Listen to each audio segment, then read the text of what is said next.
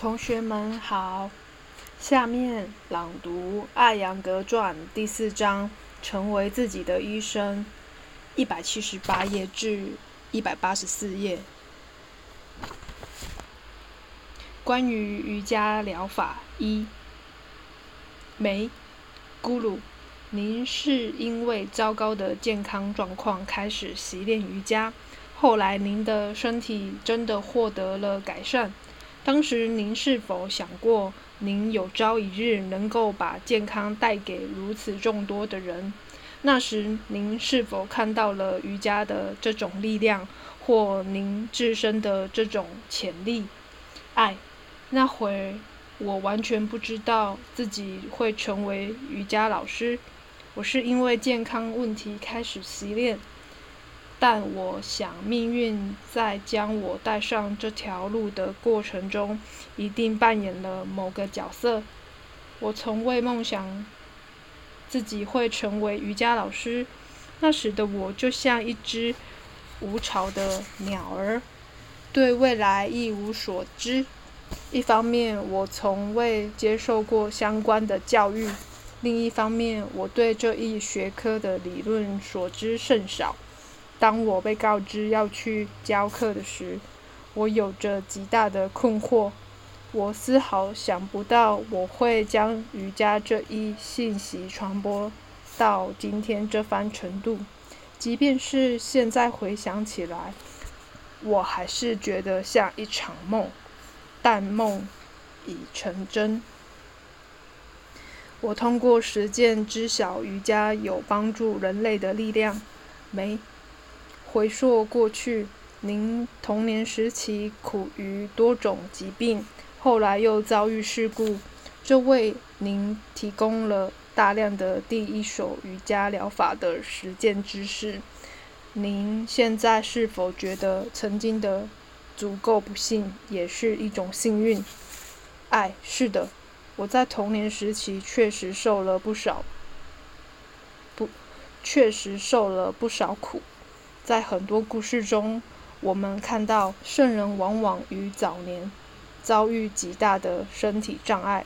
就像我之前说的，我很可能注定是一个瑜伽使者，但那时我对命运一无所知，是环境，幸或不幸，或许两者都有吧，推动着我在这一领域中行进。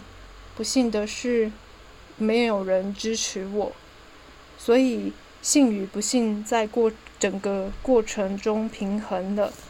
但一九四六年以前，我完全不知道自己的方向。所以说，一方面我的苦也是好事，在那些境遇中，我真是无心教授。但我的上司很是坚持，于是我就肩负了。我就肩负起了责任，而这责任成了我的明灯，指引引导我在这一领域中，作为老师，也作为学生，开创一些东西。没，在很多伟人传记中，我们时常看到童年时期或青年时的一些故事故，给了他们很多的推动和决心。让他们在生命中去找寻某种特殊的路，比如说甘地，即就曾在南非被人扔出火车。在您的早年是否也有类似的事故？从糟糕的健康中恢复是否是一种动力？或者这是否让您决心在瑜伽与健康领域有所成就？爱，其实习练瑜伽的动力并不在我。糟糕的健康消耗了，糟糕的健康耗尽了我仅有的能量。我的姐夫，后来的上司给我的健康的诱惑是启发而非动力，动力是源自外在的。一九三七年，我被要求在普纳上课，我的身体状况完。全无吸引力。早期的疾病让我看起来像跟早期的疾病让我看起来跟竹竿没有区别，这种状况对瑜伽发展实在不利。无论是性格还是身体条件，我都不足以吸引人。人们开始批评我，我简直成了大家的笑料。这就给了我动力。我决心证明瑜伽的好，证明我自己。我下定决心，不管人们说什么，我都听着。总有一天，我将证明是他们错了。这个决心构成了动力，而这动力让我走到今天。没，西方医学和科学已经就人体做出了深入的研究，但却是在客观的层面上进行的，不像您的主观层面的研究。您是否或曾经参考过西方科学家？的有关人体的书，比如说生理学或解剖学的书籍。爱，我那时因为经济上的窘境，没有时间参考书籍，还要负责弟弟的学业和母亲的日常开销。我从没想过要通过阅读进而提升自己的教育背景。瑜伽书籍并不吸引我，因为书中的理论和实践往往不平衡。尽管对阅读理应喜爱，但是在早年我全无读书的兴趣。在上师指导下的习，在上师指导下习练的那两年里，我的身体状况不足以应付上司对我的身体要求和纪律要求。我曾经坐着，或但凡有点空闲时间就打盹儿。我都不知道自己居然坐着。就能睡着，所以早年的时候，我无福品尝到阅读的滋味。尽管没能参考各类书籍，但我有幸遇到公共外科医生戈卡莱，他邀请我到普纳教授瑜伽。他曾借着医学的关系把我以及他曾经。借着医学的关系，把我以及瑜伽这一学科介绍给公众，而我就不得不表演给大家看。他的解说是我自学的仅有基础。当我开始习练的时候，就像你说的，主观性的，我学到了很多关于人体解剖学的知识。那时并没有什么书籍解释关节运动幅度、关于重要器官的收缩和腹脏器官的环形运动。一问题也并无解释，人们只在人们只是在结构层面谈论环形运动和曲弯曲的问题，但是在器官层面并没有可参考的文章。人们说，曾经说，瑜伽不仅仅是身体上的学科，更是生理、心理、头脑和心灵学科。这点醒了我，让我不得不去习练，像弯曲二头肌一般弯曲肝脏，也促使我去弄清如何去弯曲胃部，如何伸展二头肌，如何伸展腹脏器官。我觉得那给了我很好的背景。解剖学是源自内在的。我在体式保持中，通过有质量的细微的调整学习，在学习，认知到这些不仅发生在外层身体和头脑上的变化，更发生在内层身心上的转化。现在我确实会从书中找寻一些在实践中感受到的词汇。当我的主观知识不能在某个问题上指引我的时，我会去参考一些文献。我会从书中查阅疾病的症状和起因，然后借由我的主观体，然后借由我的主观体会在自身做实验。如果这些是病因，那么哪些体式能对治这些病因？又如何保持那一处的健康？我们如何能刺？我们如何能够刺激那些器官，而又不会过度干扰它到它们？所以我开始通过研究这些相对应的方方面面，并在教学中学习那些激烈的刺激性的动作。以之后，我又开始去除那些不是不合适。之后，我又开始去除那些不适合病人以及不适宜他们病痛的动作。我会在一些激烈力量之前给出稍缓和一些的力，即便有了这样的过渡，那些较激烈的动作也要缓慢进行。我不会增加其压力。但还是会尝试看看他们能否承受再多一些，然后我会立刻调整，以其让病人能够体验到那温和的力。说到激烈的动作，我的意思不是指精神上的刺激，错误的压力会刺激身体和头脑。一译者按腹脏腑器官的运动模式被称为环形运动。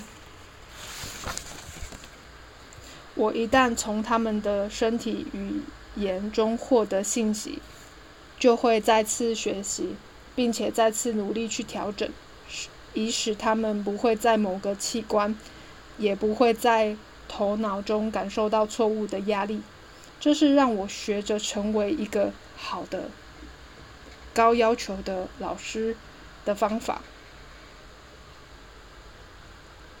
没，咕噜。当一个病人找到您的时候，通常会带着医生的诊断书或是病历。您是否会根据医生的诊断书决定您的治疗方案呢？还是根据病人的症状？或者主要根据您自己的观察呢？爱，当病人带着他们的诊断书来找我时，我会扫一眼他们的诊断书，从中判断一些病症的程度，疾病已经多大程度的影响了病灶，仅此而已。之后我会试图探明这个病人的勇气，这个人是否有信心承受相应的压力。我也会观察病人。身体的动作幅度。如果病人信心不足，我需要借助一些能带来喜悦的体式来增强其信心。我从不会立刻就开始治疗病症。我首先会通过培育他们的身体和头脑来增强他们的耐受力，然后会，然后我会给出一些直接针对。疾病的提示，到那时再给他们一些时间来开发信心，这样病人能够在心理上体验到该提示让病灶处获得的舒适。处于真空环境中的液体会承受巨大的压力，而真空环境一旦解除，压力也会随之消失。类似的，在一个病人身上。心理真空是非常非常强大的，所以我必须要解除身体中的真空，以使其头脑获得舒缓。有节奏的能量流便能在纤维和神经系统中释放，这样效果才能显现出来。我会先在病灶附近的区域做工，首先强健这些周边区域。等待回馈，在获得回馈之前，我不会继续。我会不时的问：“你怎么样？你怎样了？还好吗？”有时他们会说“好”，有时会，有时说“坏”，有时说“不能忍受”，有时我不懂。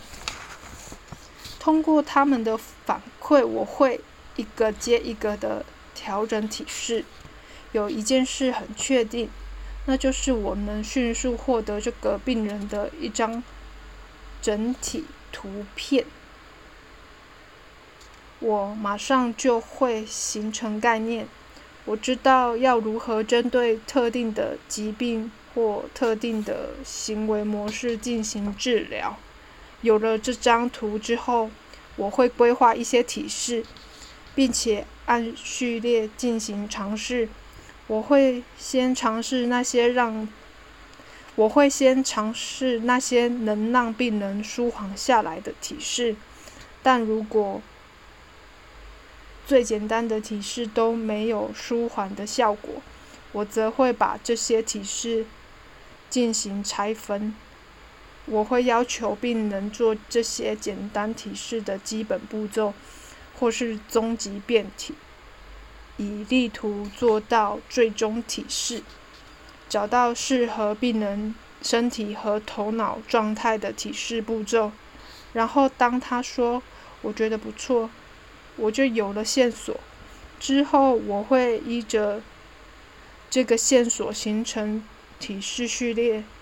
我从不会问你今天感觉如何，我只过问关于某个特定知识的感受。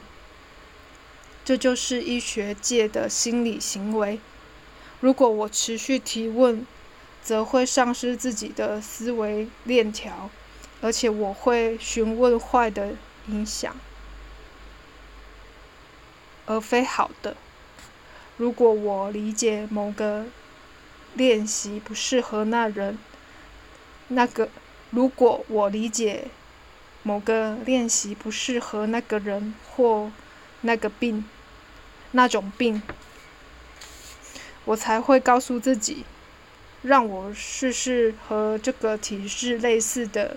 一些其他提示之后，如果病人说“我觉得有些缓解了”，获得这样的反馈后，我才会继续向前。当病人走进来时，我也会观察你问题中提及的，我要获得这个人的身体和心理框架，还要了解他的行为方式、他的眼睛看事。看事物的方式、听的模式，以及他如何与别人讲话，这些都是表明这个人内在状态的信息。我会观察他一两天，几天之后，我会看他的肤色、眼中的生命力、呼吸流和很多其他因素。这些情况就是你们所说。的体质，这些体质类型会启发我。再过几天，我会观察它的变化、肤色、行为模式、速度、反应。我就这样通过主观的学习了。我就这样通过主观的学习，了解这个病人是否在进步。比如，我向某个某人询问。他说：“我觉得好些了，我觉得好些了。我会被这样的答案困扰，而有些时候，即便他没，即便他说没觉得有好转，我还是能看到其中的进展。我还是能看到其中的进展。课堂中有许多助教。”课堂课堂中有很多助教，所以我会在上课之前让他们观察大家的脸。过一会儿，我再让他们观察大家的眼睛，没有来回转动，呼吸模式已经有了变化。病人可能会说没什么不同，那是因为改变尚未浮出表面。那时我不会听病人的话，因为我知道转变正在发生。我会继续巩固，以使影响能够尽快为病人觉察。那一刻，我会对他更强硬一些以充沛其智慧我就好比比一枚大头针。我就好比一枚大头针在体式中让他的智慧更敏锐整个人更加敏感。这样强劲的剂量会像针刺一般让病人瞬间回应反应如此之快，我根本无需去询问，就已经知道发生了什么。然后我会换一个体式，过一会再刺一下，这样他们就能敏感地体会到改变。之后我会问你能否承受这样的度，他说能时。我知道可以直接在病灶处下药了。人们称这种能力为直觉，但我认为这是，但我认为这是通，这是我通过观察千差万别的前来求助于我的病人开发出来的能力。我不知道这能力是否从一开始就在我体内潜伏着，好比科学家需要仪器的支持才能把他们的想法实现一样。这种潜藏的知识在人们向我求助的过程中显露出来了，并能通过他们的抱怨，扣集了这隐藏的知识。于是我成为大家注目的焦点。我在帮助病人时很迅速，而且至今没有伤到任，而且至今没有伤过，而且至今没有伤到过任何一个人。他们或者有提升，或维持原样，但我从未允许自己让任何人的健康下滑。朗读到这，感谢聆听。